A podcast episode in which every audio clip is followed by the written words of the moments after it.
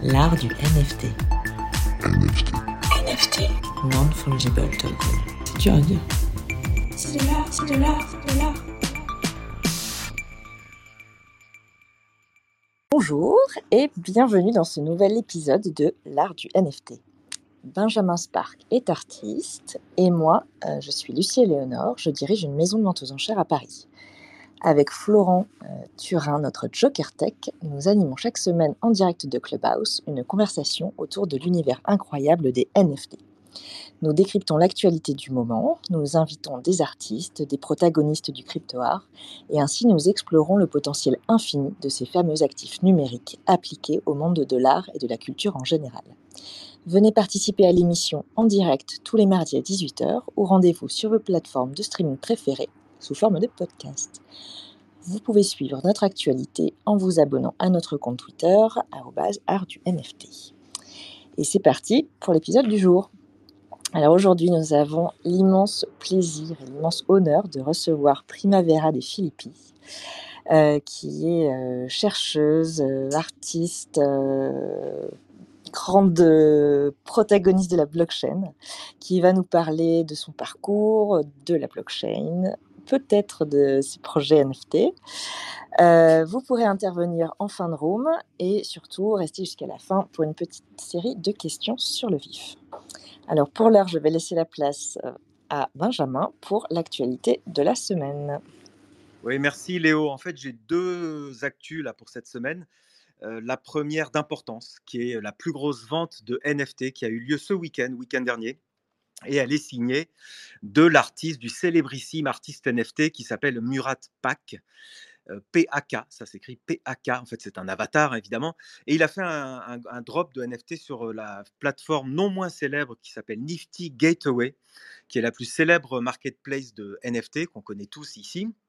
Et alors, figurez-vous que la vente ce week-end a rapporté 90 millions de dollars, qui est un nouveau record euh, de vente pour un artiste vivant, d'ailleurs, un artiste vivant, pas que NFT, dans, tous, les, domaines, toutes les disciplines.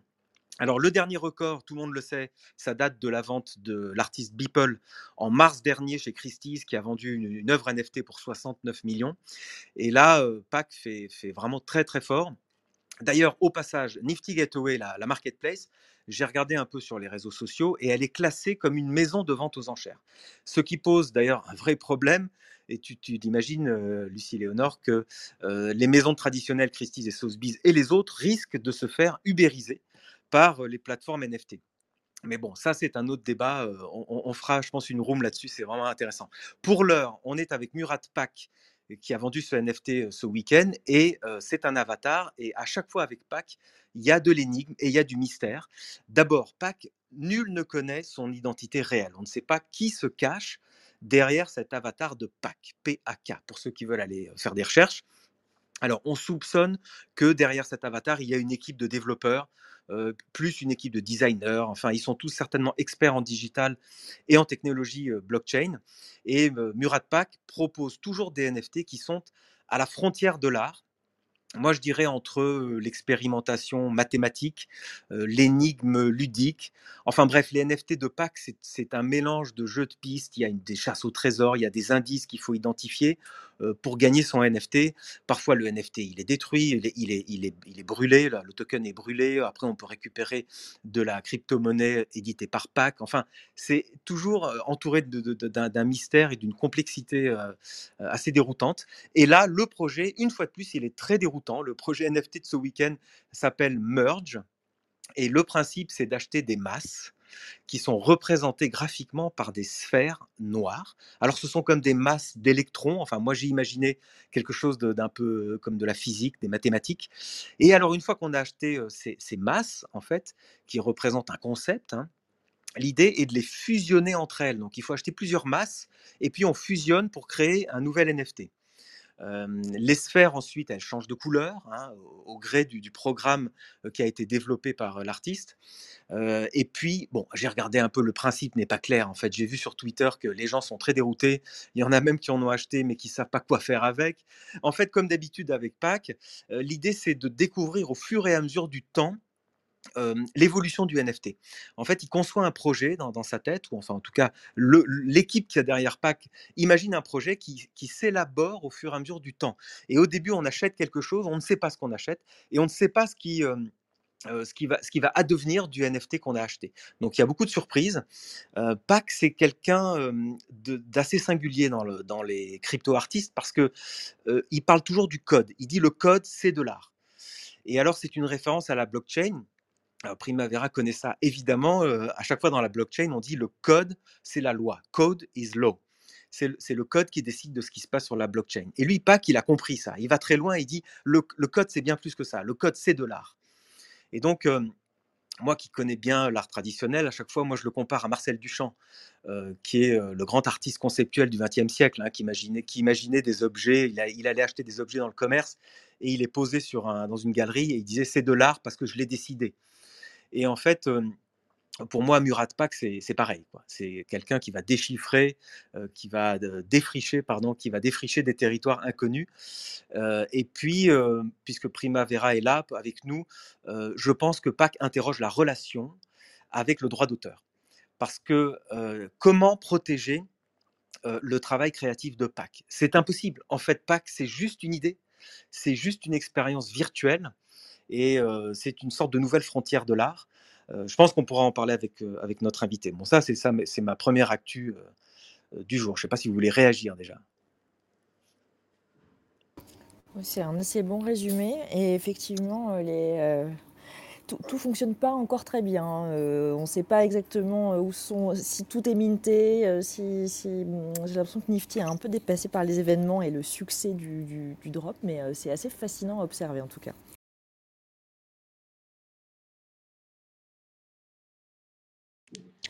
Non. S'il n'y a pas d'autres interventions, tu peux peut-être passer à ta deuxième actualité, Benjamin? Oui, pardon, j'avais mon micro euh, euh, fermé. Je voulais parler de la deuxième actu, c'est une vente d'œuvres physiques. En fait, je voulais parler de, des NFT en rapport avec les œuvres d'art physique. Donc là, c'est une vente Napoléon. En fait, ce sont des objets euh, qui ont appartenu à l'empereur, qui sont vendus en NFT sur OpenSea. Mais ce qui m'intéresse ici, c'est pas pas du tout le fait que euh, Napoléon soit, que l'empereur soit impliqué. En fait, c'est la technologie qui permet de certifier en NFT des objets physiques. Alors, derrière cette vente, il y a une innovation euh, techno euh, de la part d'une startup qui s'appelle Arteia, qui positionne des puces euh, NFC dans la masse de l'objet. Alors, les puces NFC, tout le monde connaît, en fait, c'est inclus dans les cartes de crédit quand vous allez chez un commerçant et que vous payez sans contact. En fait, c'est une puce NFC qui est inclus dans votre carte de crédit et qui envoie un petit, euh, un petit signal radio euh, qui est capté par le terminal. Et donc de la même façon, ici, il va y avoir une puce qui a été inclue euh, dans les, dans, par exemple dans le buste de Napoléon, par exemple dans, il y a une canne, je crois, qui a appartenu à l'empereur, etc. Donc de manière très subtile, donc c'est un tout petit, un petit bout de, puce, hein, ça, mesure, un- ça mesure quelques millimètres, c'est inclus dans l'objet et et ensuite ça émet un petit signal radio quand on passe son téléphone euh, euh, euh, sur la puce, très proche de la puce, alors l'application va s'ouvrir et va vous dire vous êtes bien en présence d'un objet qui a été certifié par NFT. Donc ça va renvoyer au NFT qui est minté sur la blockchain évidemment et ça va constituer la, carte d'identité de l'objet, l'objet d'art ou l'objet d'antiquité pour l'éternité puisque finalement c'est sur la blockchain.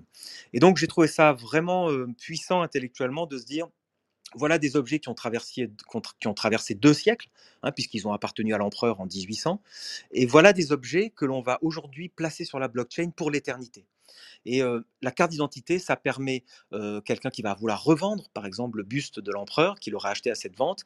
euh, dans 50 ans, il pourra dire, mais regardez, allez sur la blockchain et vous verrez tout l'historique de cet objet ayant appartenu à l'empereur en 1800. Donc c'est assez vertigineux, je trouve c'est une sorte de mise en abîme d'un objet qui nous vient du plus profond des âges et qui va se retrouver sur la blockchain pour l'éternité.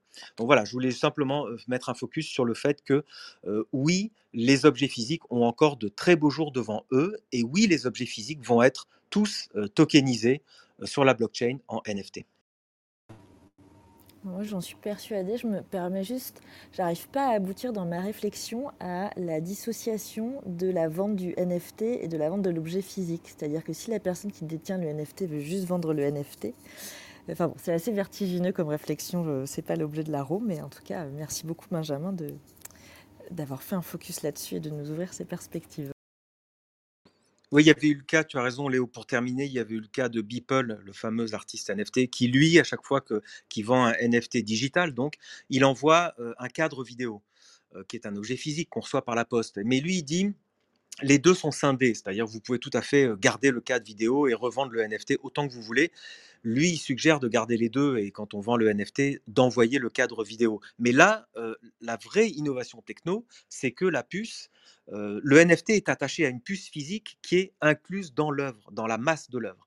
Donc, logiquement, quand on revend ce genre de NFT, l'acheteur du NFT doit dire, mais attendez, j'ai vu que dans les métadatas du NFT, j'ai vu qu'il y avait un vrai buste qui venait avec ce NFT, j'ai vu qu'il y avait un vrai objet. Et, donc progressivement, cette chaîne de confiance va se mettre en place, et, c'est comme ça que les objets physiques pourront, pourront passer de main en main avec ce, NFT qui sera la, carte d'identité finalement.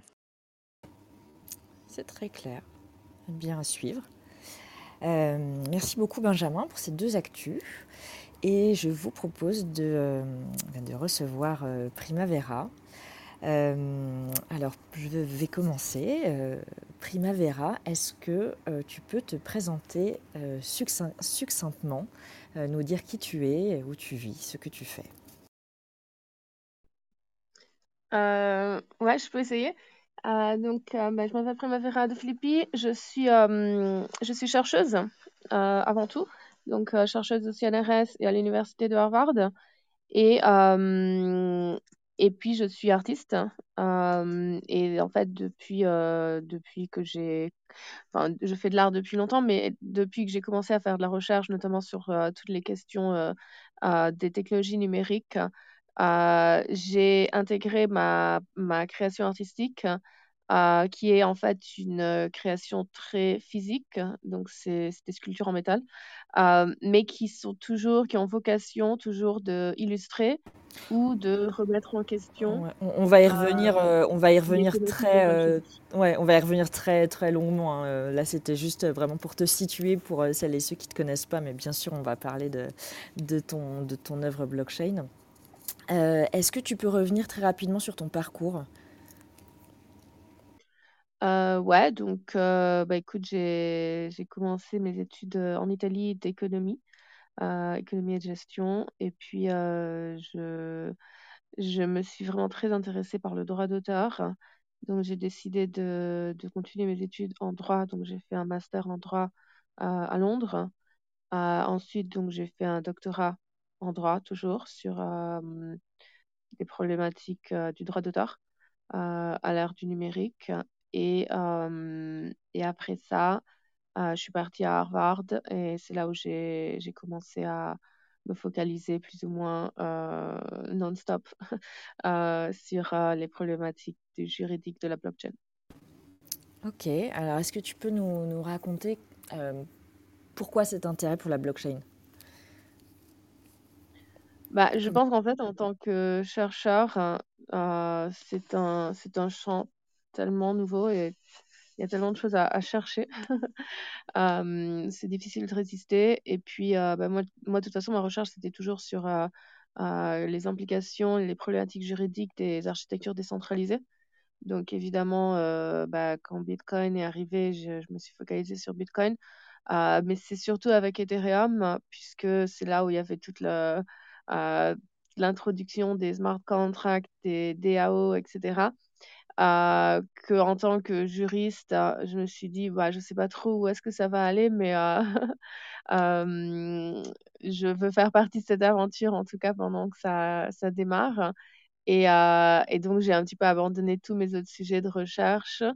Et, et je me suis vraiment focalisée à 100% là-dessus. Oui, mais justement, Primavera, c'est intéressant ce que tu dis, parce que nous, l'image qu'on a des chercheurs, en France en tout cas, peut-être pas aux États-Unis, mais toi tu es européenne, donc en Europe on a l'image de, la recherche qui est plutôt statique, qui est plutôt enfermée dans des certitudes, enfermée dans, d'abord il faut des financements publics, donc il faut des, sujets de recherche qui soient établis, etc. Et toi tu t'es intéressé au Bitcoin très très tôt, à l'époque où c'était extrêmement sulfureux.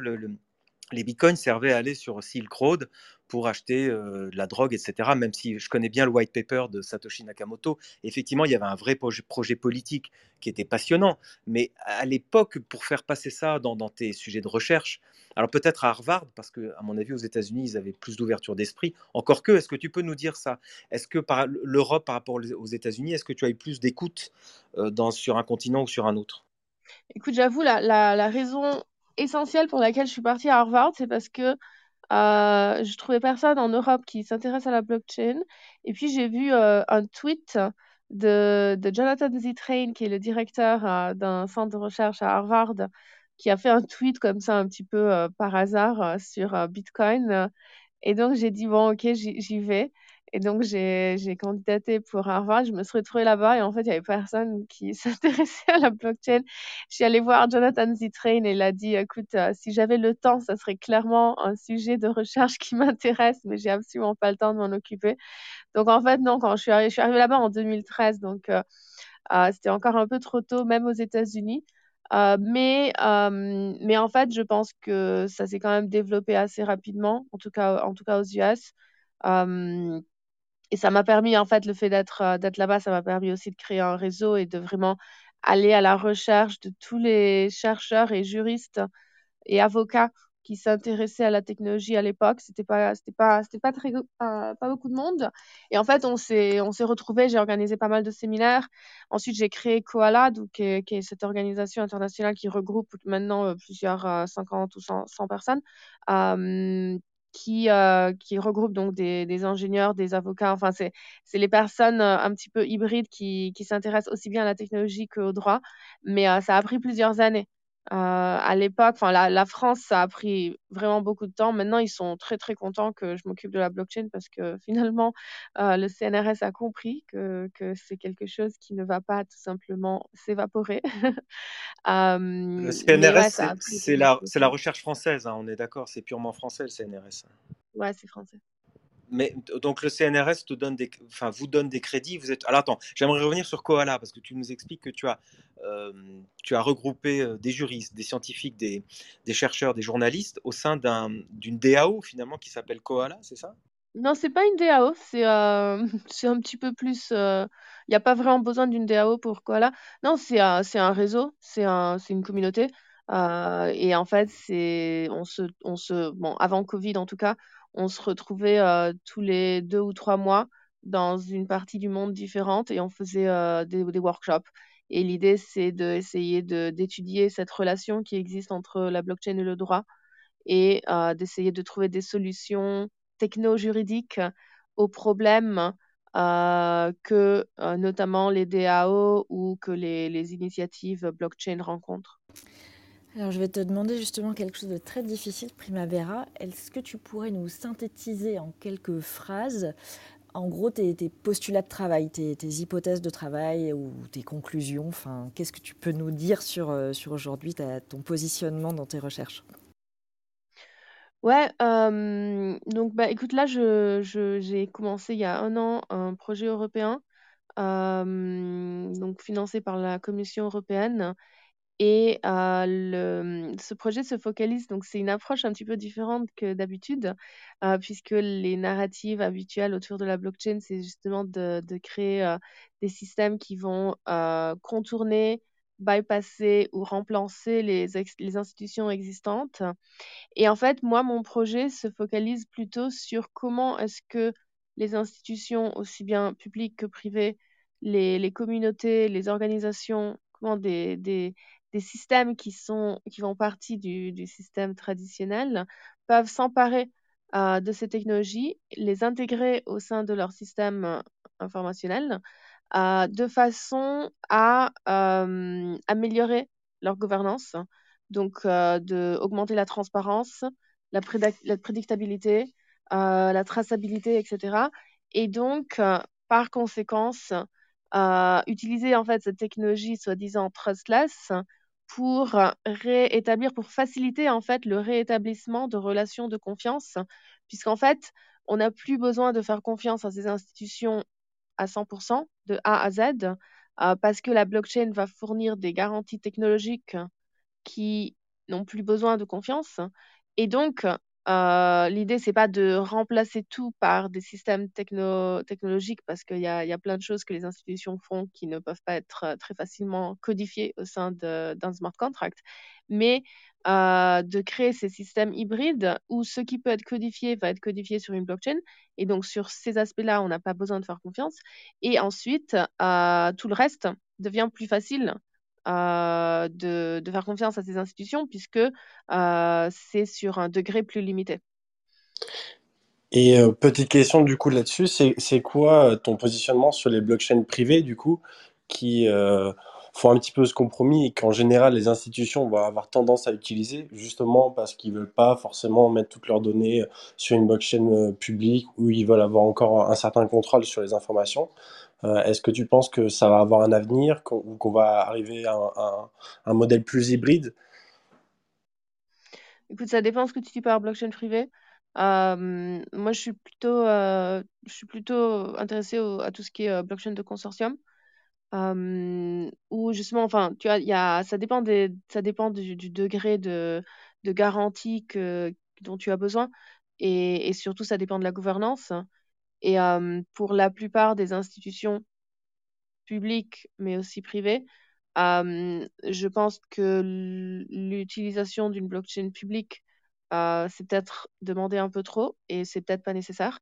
par contre, on peut construire des systèmes de, blockchain de consortium qui vont avoir un système de gouvernance suffisamment bien construit pour en fait fournir suffisamment de garanties pour intégrer cet aspect donc de de prédictabilité et de, confiance, mais dans le sens de confidence, pour ensuite pouvoir maintenir quand même une forme de... En fait, il y a toujours un compromis entre la, la, mmh, la, la, quantité de décentralisation et, et de publicité d'une blockchain et donc les garanties qu'elle fournit et le niveau de gouvernabilité de cette blockchain.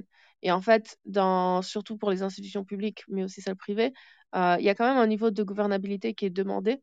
Il faut quand même pouvoir modifier et fixer des erreurs ou euh, faire des changements si nécessaire.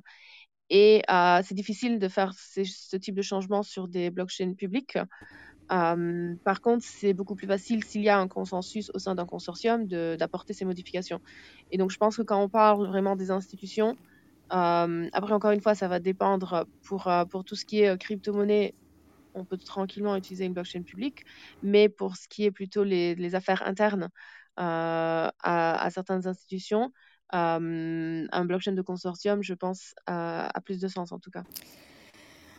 Alors moi, j'ai pas tout suivi. Je vous propose, c'était un peu technique, mais passionnant. Euh, je vous propose de se recentrer un petit peu euh, euh, sur blockchain et art. Est-ce que Primavera, tu peux nous parler de Plantoid? Ouais, donc Plantoid, c'est mon, mon premier projet blockchain et art. L'idée, c'était de représenter de manière artistique euh, les, thématiques de recherche donc, euh, sur lesquelles je me focalisais à l'époque. Donc, la, la je l'ai commencé en 2014. Et euh, donc, à l'époque, je m'intéressais surtout aux questions de mais qu'est-ce que c'est qu'un smart contract? Qu'est-ce que c'est qu'une DAO Et quelles sont les, les, hum, les capacités et la reconnaissance juridique que ces entités peuvent avoir? Et donc, l'idée avec la plantoïde, c'était de juste, créer Pardon, je me permets de te couper. Est-ce que tu peux juste préciser pour nos éditeurs et éditrices ce qu'est une DAO Parce que c'est peut-être pas évident pour euh, tout le monde, donc c'est pas inutile de parfois refaire un petit peu de pédagogie. Et après, je te laisse poursuivre. Euh, ouais, donc une DAO, c'est une euh, donc, organisation autonome décentralisée.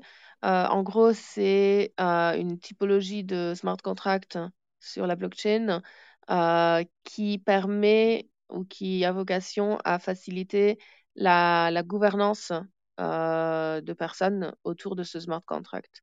Donc, euh, c'est un, un, smart contract de gouvernance, si tu veux.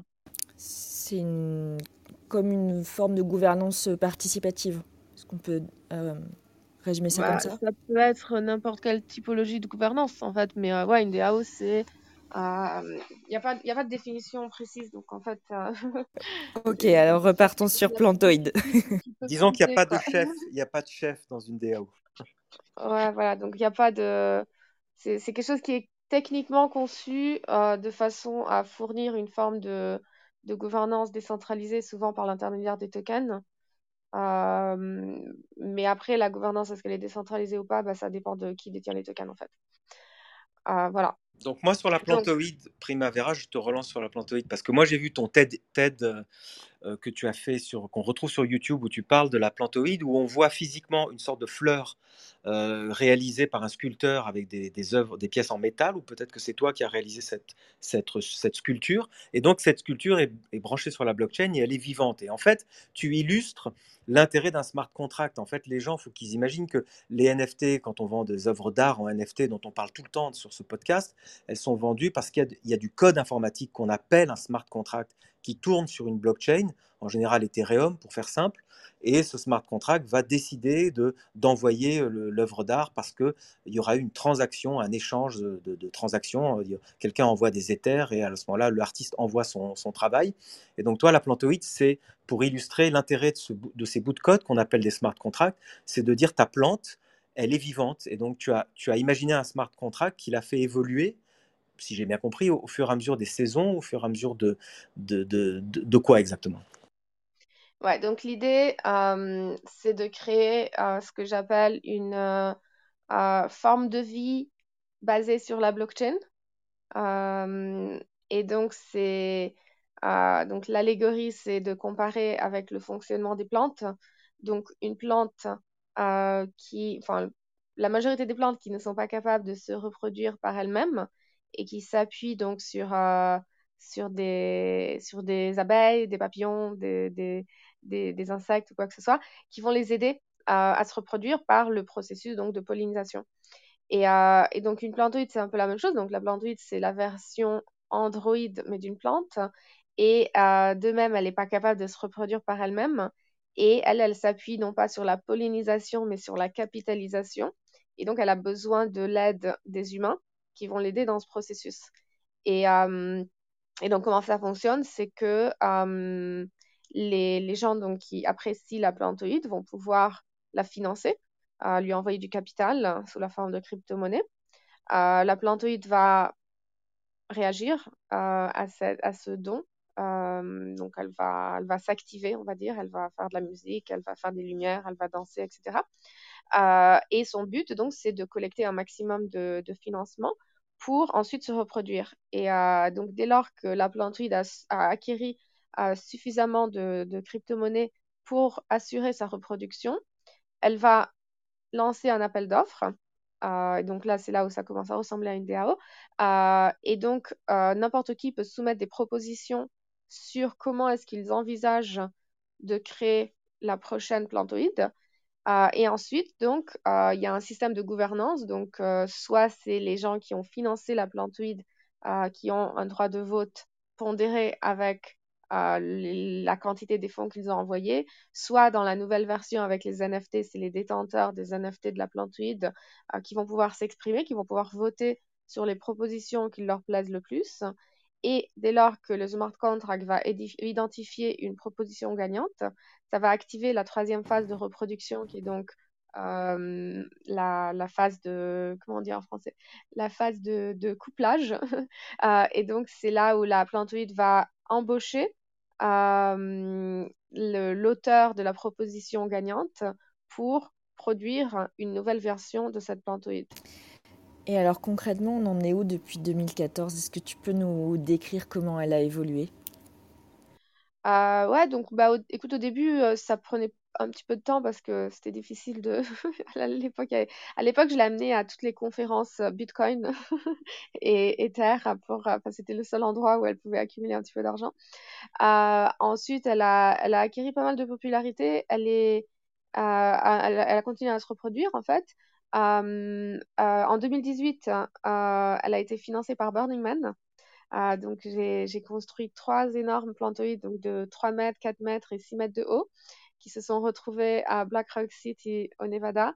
et là, à partir de là, c'est là où vraiment la plantoïde est rentrée on va dire, dans le monde de l'art et a été reconnue non plus comme euh, une petite sculpture qu'on comprend pas, trop ce que c'est, mais comme vraiment une œuvre d'art blockchain. Euh, et donc depuis, euh, là, là, là j'ai la, je suis en train de terminer, finaliser la plantoïde numéro 13. Oui, c'est Euh, ce que je disais, Primavera, c'est qu'en fait, il y a une réalisation concrète et matérielle de ton concept qui est euh, cette plante, cette, cette sculpture, parce qu'elle est, elle est en acier. Et je crois aussi qu'il y a, il y a des lumières, des diodes qui sont à l'intérieur de, qui représentent le, le- le pollen, j'imagine, ou les pistils. Il y, a, il y a une sculpture, en fait, il y a des sculptures de cette plantoïde. Ouais, c'est, une œuvre, c'est une œuvre avant tout, enfin, c'est une, c'est une œuvre hybride. Euh, le corps de la plantoïde, c'est une sculpture en métal euh, qui doit être faite en chaîne, en fait. Donc, euh, il y a toujours des chaînes quelque part. Et euh, l'esprit ou l'âme de la plantoïde, c'est euh, le smart contract sur Ethereum. Ouais, Et mais donc, les deux, ils interagissent les uns avec les autres pour permettre euh, la reproduction de la plantoïde. Et tu sais, Primavera, c'est incroyable. T'as- tu as imaginé ça en 2014, mais tu as été copié par les CryptoKitties, qui finalement, c'est les collectifs les plus, les plus célèbres de la blockchain. Et les CryptoKitties, c'est exactement ça. Il faut accoupler euh, un mâle et une femelle. Ils ont des caractéristiques ADN génétiques qui sont transmises à la descendance, et finalement. Et aujourd'hui, les CryptoKitties, on peut, il y, a, toute une échelle de descendance, enfin, il y a un arbre généalogique, et on peut remonter, mais je crois que c'est 2017, hein, les, les Kitties. Toi, c'est 2014, en fait. Ouais, enfin, c'est le modèle est un petit peu différent, mais oui, le principe est un peu le même. Et on, on peut la voir où aujourd'hui? Plantoïde, ou une des plantoïdes en tout cas? Est-ce qu'elles sont toutes au même endroit ou est-ce qu'elles non, elles sont dans le monde entier. Elles sont, euh, il y en a une en, donc là, je viens d'en installer une. euh, euh, j'ai réussi à rapatrier les plantoïdes de, Burning Man. Donc, il y a une des plantoïdes, donc la celle qui fait 4 mètres, qui est installée dans un, dans le jardin d'un très joli château en Bourgogne, euh, et qui, qui va, qui va aussi se NFTiser bientôt. Euh, Il y en a une qui sera visible à Paris euh, lors de NFT Paris le 22 janvier à Station F. Donc, je vais, je vais amener la plantoïde numéro 13. Donc, euh, si vous voulez le voir sur Paris, vous pourriez. Ouais. Euh, sinon, il y en a, y en a une qui est à- en Australie. Euh, il y en a une qui est à Hong Kong. Euh, il y en a une qui est à New York, dans le, dans les bureaux de consensus. Euh, il y en a une qui est à San Francisco, dans Donc le un peu partout, quoi. Un Ouais, peu partout sont dans le monde. Elles voyagent pas mal. Et alors, euh, Primavera, quand on s'est rencontrés, euh, tu m'as dit que tu avais mis du temps à te mettre au NFT, comme s'il y avait une forme de réticence. Euh, ce qui peut paraître un peu incongru. Donc j'aimerais que tu nous, que tu nous parles de ça, comment on passe ou on ne passe pas de la blockchain au NFT. Ouais, c'est pas une réticence, c'est juste que, en fait, je ne suis pas une artiste numérique. Et pour l'instant, en tout cas, la, plupart des NFT ont en tout cas vocation euh, à faciliter euh, la création de copies uniques pour les œuvres numériques. Donc moi, en fait, ce que je voulais pas faire du tout, c'est euh, faire une version, faire des photos de la plantoïde ou une version 3D de la plantoïde et la, mettre en NFT juste pour le plaisir de faire un NFT. Et donc, en fait, ce qui m'a pris du temps, c'était pas me convaincre à faire des NFT, euh, c'était plutôt comment trouver une façon d'intégrer l'aspect NFT au sein de ma démarche artistique euh, qui, et qui, fasse vraiment partie prenante et qui va améliorer le modèle. Et en fait, la version V2 euh, de la plantoïde, qui maintenant intègre des NFT, est beaucoup meilleure. C'est un, un modèle beaucoup mieux que la version 1 grâce aux NFT. Euh, mais ça m'a pris beaucoup de temps à vraiment réfléchir à comment faire ce, ce, ce passage et comment l'intégrer de façon que ça va vraiment alimenter la démarche artistique et non pas juste euh, faire un NFT parce que tout le monde fait des NFT, quoi. Oui, j'ai compris. Il y a le, le artist statement que tu, que tu proposes. euh, c'est euh, cette vie organique qui prend son indépendance finalement. Euh, concrètement, est-ce que si on veut financer la, la plantoïde, enfin, c'est pas financer, en fait, c'est aider la plantoïde à se développer et, et à faire des petits finalement. Il faut envoyer donc de la crypto-monnaie, il faut envoyer des Ethers, c'est inscrit sur une blockchain Ethereum. Est-ce qu'on trouve ça sur OpenSea Comment on peut trouver la Ouais, plantoïde? je, je- je t'explique le, le modèle numéro version 2 parce que c'est assez intéressant. En fait, pour pouvoir créer, donc en fait, tu, peux, tu pourras, dès que je, je l'active, euh, tu pourras acheter des NFT plantoïdes sur OpenSea si les gens les vendent, mais euh, pour créer, donc en fait, les NFT, ça va être les graines de la plantoïde. Pour créer une graine, il faut que tu fasses comme les abeilles, il faut que tu ailles chez la plante. Donc, tu dois physiquement te déplacer, aller voir la plante, tu peux la financer, donc tu vas lui envoyer de l'éther, et au moment où tu lui envoies de l'éther, elle va s'activer, et lorsqu'elle s'active, en fait, elle devient un instrument de musique qui a des senseurs sur son corps, et donc tu peux jouer de la musique et donc créer, il y a un algorithme de, musique générative, et donc en activant ou en désactivant les senseurs, tu vas modifier, tu vas moduler la musique, et à selon de combien tu as envoyé, euh, tu as une période de temps donnée où tu vas pouvoir jouer cet instrument. À la fin, lorsque le temps est terminé, la plantoïde donc, va enregistrer cette, euh, cette mélodie que tu as générée, la, la, la NFTiser et t'envoyer la NFT. Et donc maintenant, tu détiens une graine musicale de la plantoïde et tu en fais ce que tu veux. Soit tu le gardes parce que c'est ton NFT, soit tu décides de la vendre et donc tu vas faire voyager la graine. Euh, et donc là, tu peux la vendre sur OpenSea ou où tu veux. Et à chaque fois qu'en fait euh, la, la, la, NFT est vendue, ça va envoyer un pourcentage de, de l'argent la, de la, de euh, à la plantoïde de façon à faciliter sa reproduction. Et donc l'avantage, c'est que auparavant, euh, les gens pouvaient, enfin les gens peuvent toujours financer. En fait, tu peux toujours financer la plantoïde en lui envoyant de l'argent sans aller physiquement devant la plantoïde. Mais dans ce cas, tu auras un NFT vide parce que tu vas pas pouvoir activer les senseurs. Donc l'idée, c'est vraiment d'encourager les gens à se déplacer vers l'œuvre, à vraiment expérimenter l'œuvre, la ressentir, la, toucher, la, interagir avec l'œuvre. Et c'est ça qui va te permettre d'obtenir cet NFT. Et donc la rareté des NFT est due au fait que pas tout le monde va se déplacer euh, vers l'œuvre. Et ensuite, l'autre avantage, c'est que donc justement, plus les graines voyagent et, et s'éparpillent, plus elles vont permettre le financement de la plantoïde. Mais le financement de la plantoïde donc, ne se fait plus uniquement par les gens qui font des donations, mais aussi par euh, bah, les spéculateurs ou les investisseurs, les collectionneurs qui, en fait, euh, sont intéressés à euh, acquérir ces NFT. Et ensuite, euh, aussi, donc, le, pour, le, pour le système de la gouvernance, ce n'est plus une plutocratie, donc c'est plus plus j'ai envoyé d'argent, plus je vais pouvoir avoir une influence sur la façon dont la plantoïde va évoluer, mais c'est désormais les, détenteurs des NFT qui vont pouvoir s'exprimer sur comment est-ce qu'elle va se reproduire. Oui, tu as répondu à ma, question qui allait, venir. C'était effectivement l'aspect économique, mais bon, j'ai compris que c'était une gouvernance. Alors attends, euh, ça fait vraiment rêver. Moi, j'aime beaucoup ce projet-là. Franchement, je m'imagine. Enfin, tu vois, j'ai déjà envie d'aller à Paris voir, euh, voir ta plantoïde et interagir et, et, et entendre la musique qu'elle va me jouer. Donc ça, ça me branche bien. Mais j'ai envie de comprendre, toi, quand tu codes ce système-là, quand tu codes ton smart contract, parce que j'imagine que tu l'as codé toi-même en 2014-2015, est-ce que tu prévois, tout ça est prévu dans le, dans le smart contract, ou, ou, ou c'est génératif, évolutif, en fonction de toi qui, réin, qui, qui réin, enfin, tu interagis sur le code au fur et à mesure, ou comment ça se passe? Bah, En fait, donc chaque, euh, chaque artiste qui va être sélectionné, euh, qui a été sélectionné par, euh, par le système de gouvernance, donc qui, qui, est responsable pour créer la nouvelle plantoïde, va créer un nouveau smart contract et donc va pouvoir prendre le code de la plantoïde et potentiellement le, modifier un petit peu. Après, il faut pas le modifier trop, enfin, il faut que ça reste, il faut que les, certains des critères des, le code génétique doit rester, donc euh, le, le, les, il y a des prérequis qui ne peuvent pas changer, mais après, tu peux modifier, tu peux faire plusieurs, euh, tu vois, par exemple, il y a une plantoïde qui, qui est une, une plantoïde charitable, donc qui va donner 50% de tous, euh, de tous ses gains à une NGO. Euh, tu as une plantoïde qui a expérimenté avec le système de gouvernance de DAO-Stack, donc qui a, un système de gouvernance tout à fait différent des autres. mais ça, c'est l'artiste qui choisit. en fait, tu peux. L'idée, c'est que un peu comme les humains, en fait, on, on, on, a des stratégies de reproduction qui peuvent dépendre aussi bien de, de notre aspect physique que de notre aspect mental. Euh, et donc les plantoïdes, c'est pareil. Euh, elles vont essayer de se reproduire soit parce qu'elles vont essayer d'attirer les gens par, en raison de leur physicalité, soit en raison de leur système de gouvernance, soit en raison des, aspects économiques qui vont avec.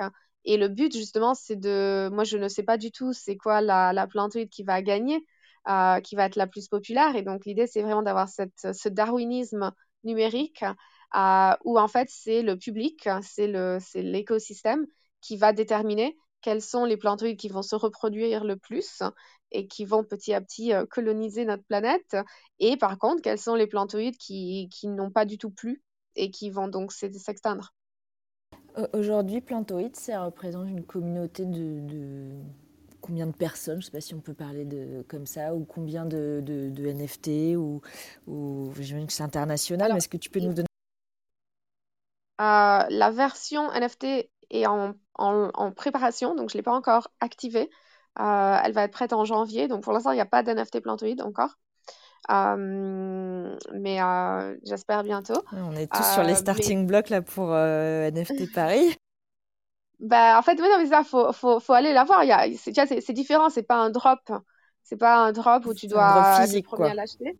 C'est vraiment, tu dois aller physiquement dire bonjour à la plantoïde et la financer. Et si tu la finances, tu peux être sûr que tu auras ton, ton NFT. J'adore le, le- le- vrai pont euh, entre physique et, blockchain. Euh, je sais que tu es sur de nombreux fronts. Euh, Est-ce que tu pourrais nous parler aussi de, de l'accompagnement en quelque sorte que tu fais avec d'autres artistes? Tu es un peu quand même évangéliste blockchain NFT, je ne sais pas si on peut dire ça comme ça. Est-ce que tu peux nous parler de cet aspect-là de, de tes activités? Oui, donc, bah, donc comme tu le sais bien, j'ai, organisé cette résidence dans le château où la plantoïde numéro 12 et, euh, a été installée. Ah, donc c'était trois semaines en octobre et novembre. Et donc il y a eu un total d'une soixantaine de, d'artistes, de galeristes, enfin de, de développeurs de blockchain, etc. qui sont passés. Et, et l'idée c'était justement d'avoir à la fois des artistes qui sont des artistes NFT expérimentés, euh, mais aussi des, euh, des artistes qui sont qui ne sont, pas encore lancés dans, dans ce monde, mais qui sont intéressés et qui, qui sont très intéressés par la technologie, qui sont très intéressés par comprendre ces, nouveaux aspects, mais qui, mais qui encore une fois, qui, qui recherchent à comment l'intégrer, pas, pas juste faire un NFT parce que tout le monde fait des NFT, mais comment l'intégrer dans leur démarche.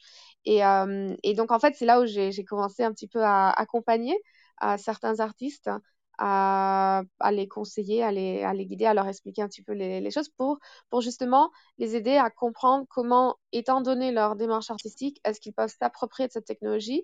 Et, euh, et l'idée, c'est justement de s'approprier de la blockchain et non pas juste des NFT, c'est-à-dire euh, l'idée, c'est pas de, de créer des œuvres numériques alors que ces artistes ne sont pas nécessairement des artistes numériques. Les artistes numériques, ils n'ont aucun problème à adopter les NFT parce que c'est très clair.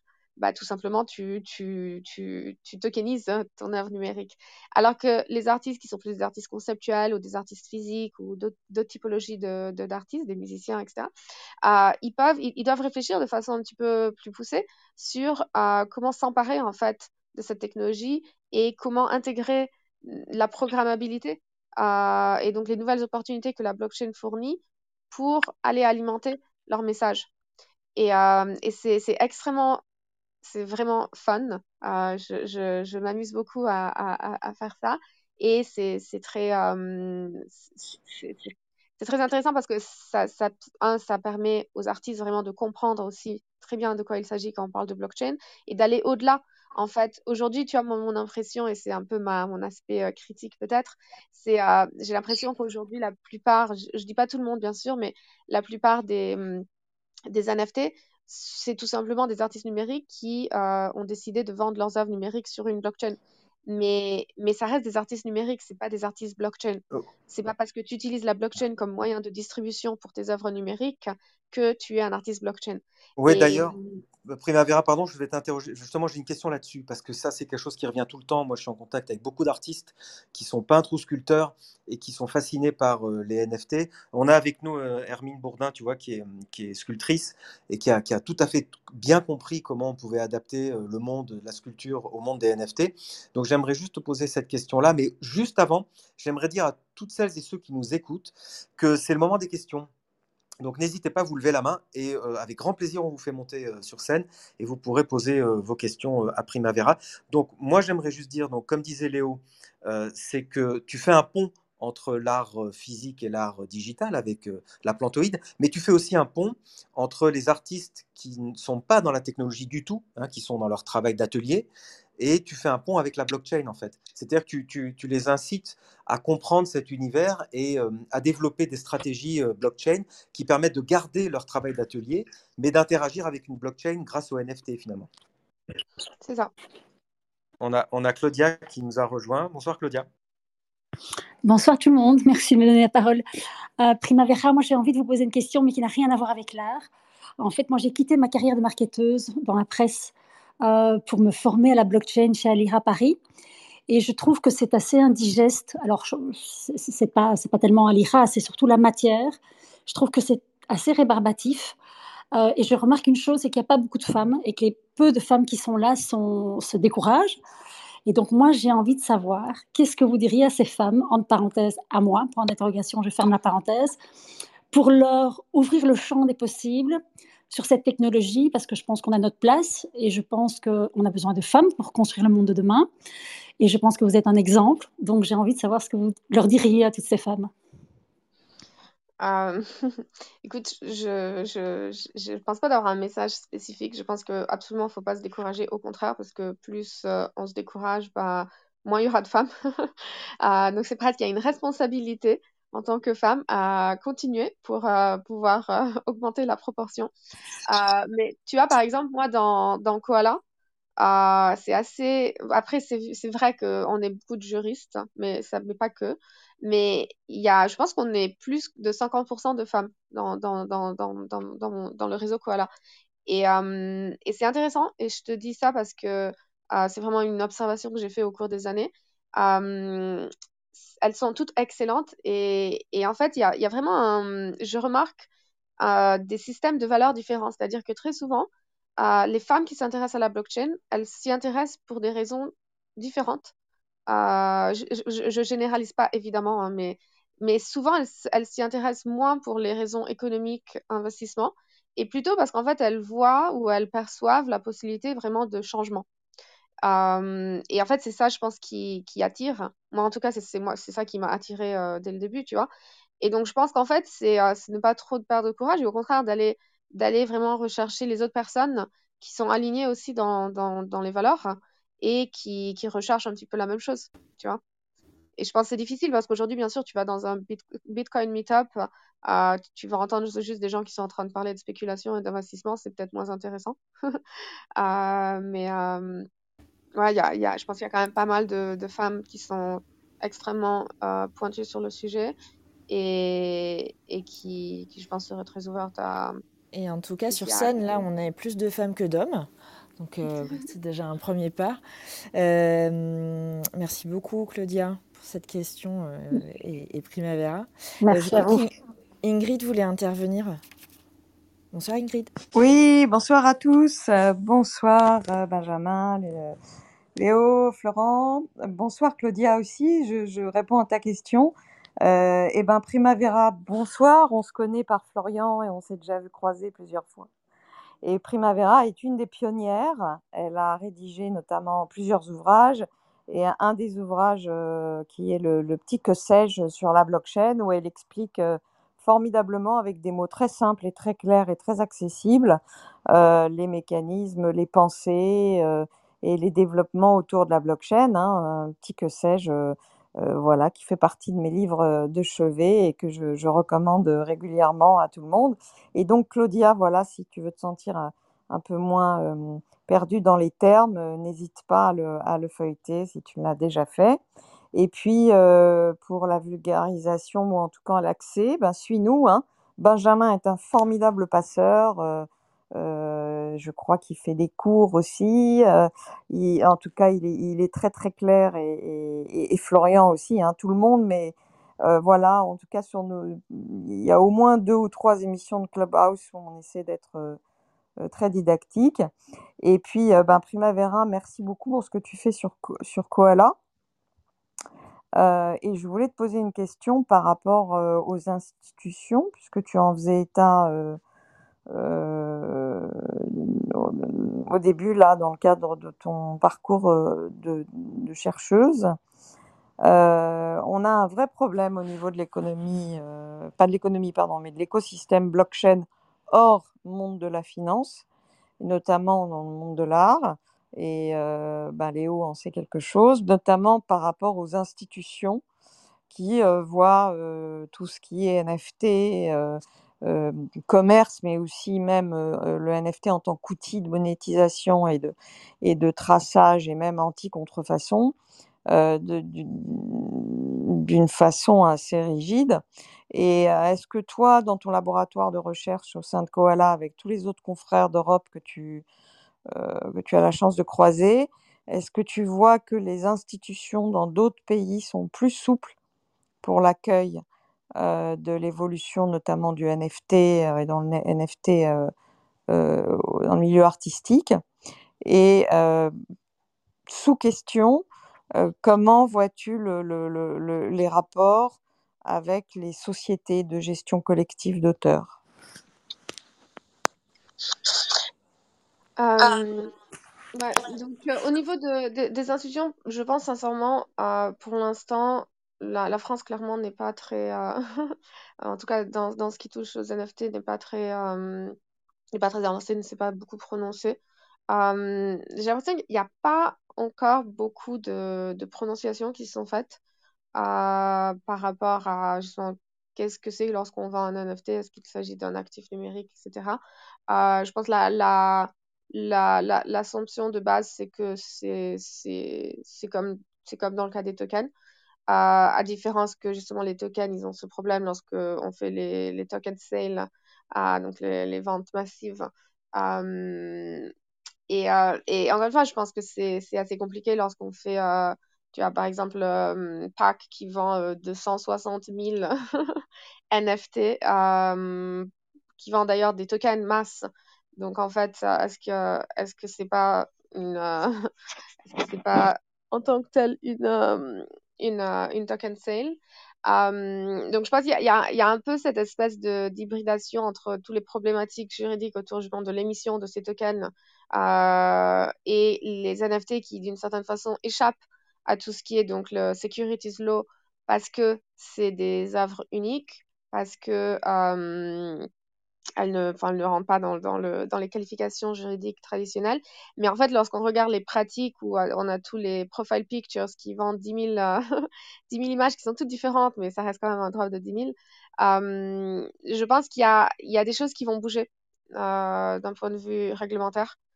C'est possible que, que ce soit la SEC aux États-Unis, l'AMF peut-être, euh, qui va un peu regarder ces, ces questions.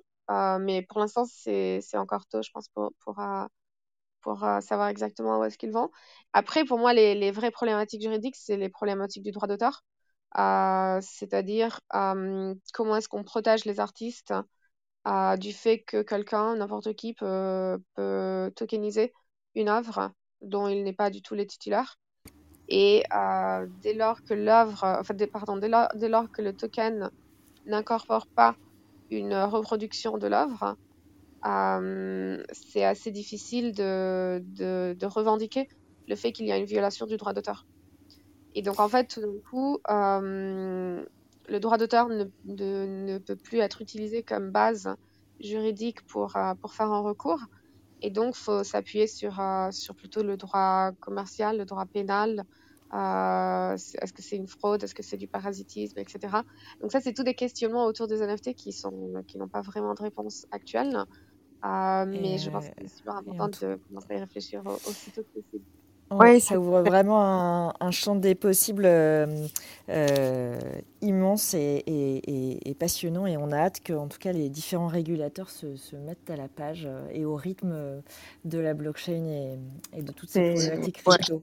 Effectivement, euh, intéressant. C'est c'est juste, euh, Primavera, sur la, la- la question des sociétés de gestion collective, est-ce que tu as un petit mot à rajouter? Parce que c'est un des problèmes qui commence à émerger. Mais alors, un, un Euh, tout petit mot, hein, un tout petit mot, euh, Primavera, parce qu'on a encore une dernière question bien et euh, on bien voudrait vraiment euh, respecter notre, notre heure. Euh, bah, en fait, tu peux, tu peux spécifier la question?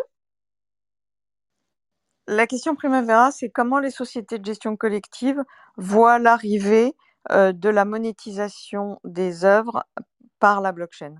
Et est-ce qu'elles elles encouragent ou est-ce qu'au contraire elles découragent les initiatives parce que ça, euh, finalement la, bloc- le- la monétisation par la blockchain le- contourne leur intervention et, et contourne les règles de la gestion collective? En tout cas, c'est le message qu'elles sont progressivement en train de faire passer.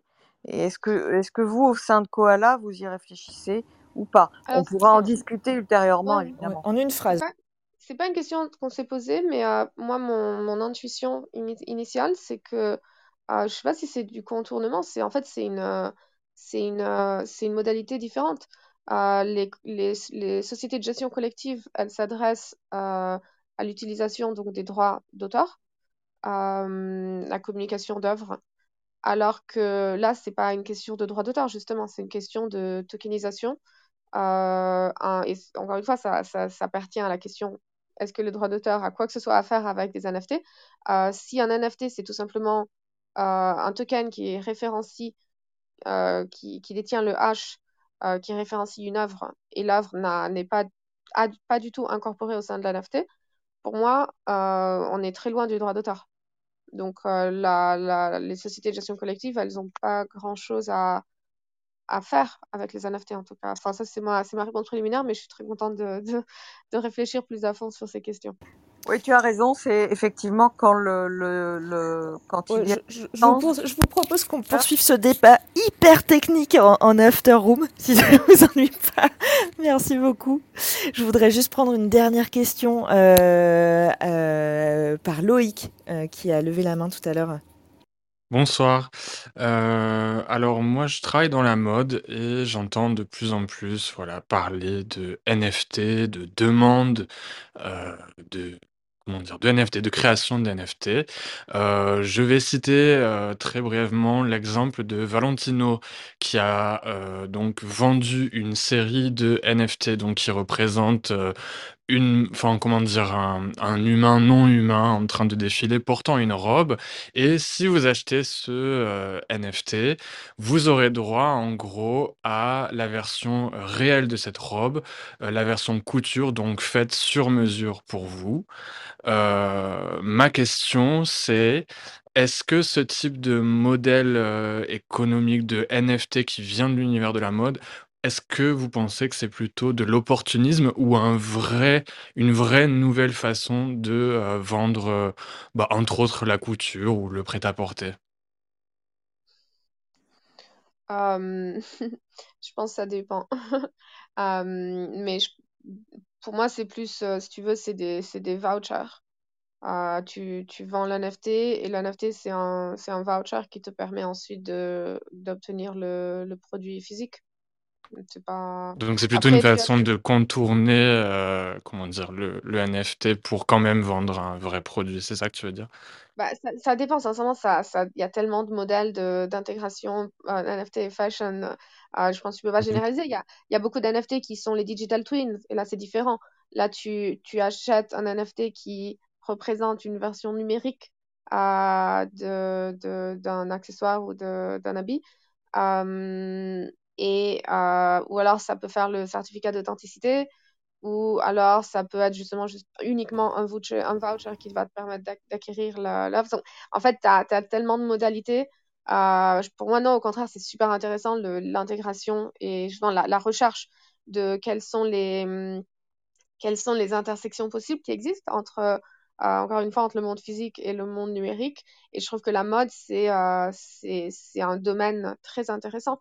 Après, je, je, je n'ai aucun doute qu'il y a, il y a probablement des gens qui, qui vont juste faire un NFT pour le, pour le plaisir de faire un NFT et euh, qui a pas vraiment une intégration intéressante avec, euh, avec, euh, avec les habits euh, avec lesquels il est associé. Merci. Merci beaucoup. On pourrait rester des heures. Toutes ces problématiques sont vraiment euh, passionnantes. On voit que ça ouvre beaucoup, beaucoup euh, d'horizons. Euh, je vous propose de, terminer euh, cette room avec quelques toutes petites questions pour notre invité. Euh, Est-ce que tu peux nous citer Primavera, un ou une artiste qui t'inspire, que ce soit une artiste ou un artiste crypto ou pas?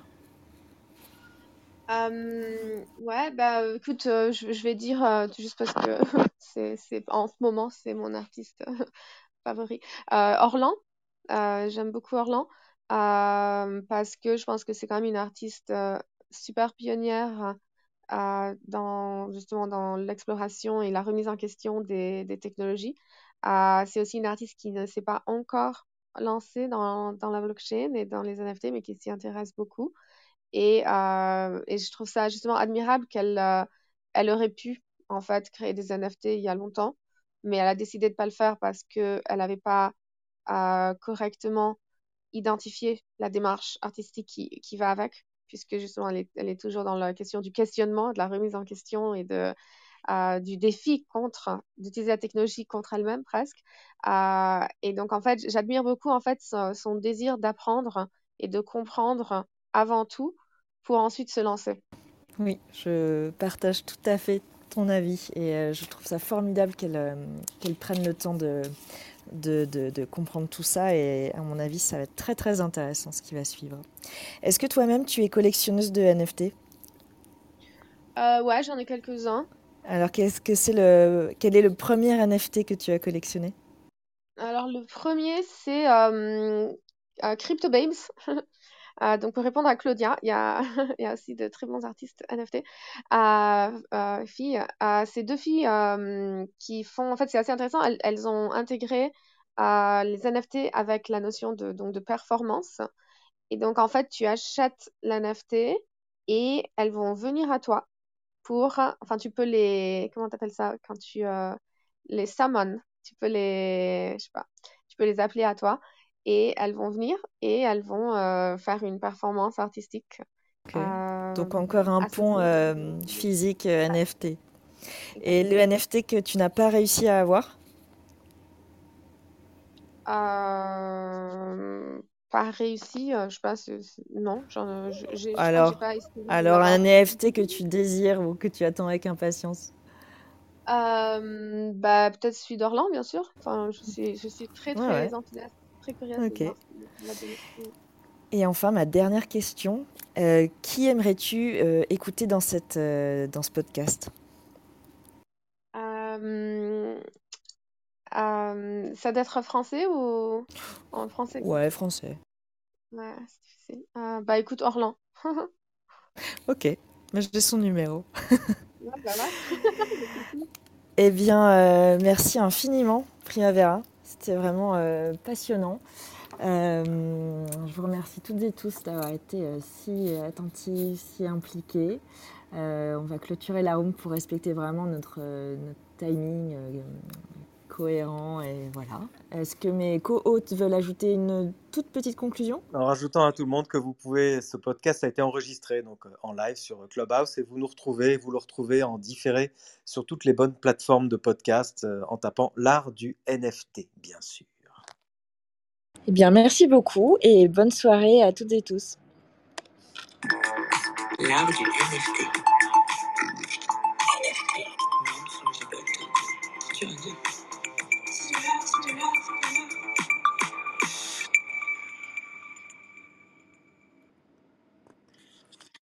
Génial, merci, merci beaucoup Primavera. C'était vraiment génial, vraiment génial. Bon, bah, L'art du NFT. NFT. Non-fungible token. Tu as dit. C'est de l'art, c'est de l'art, c'est de l'art.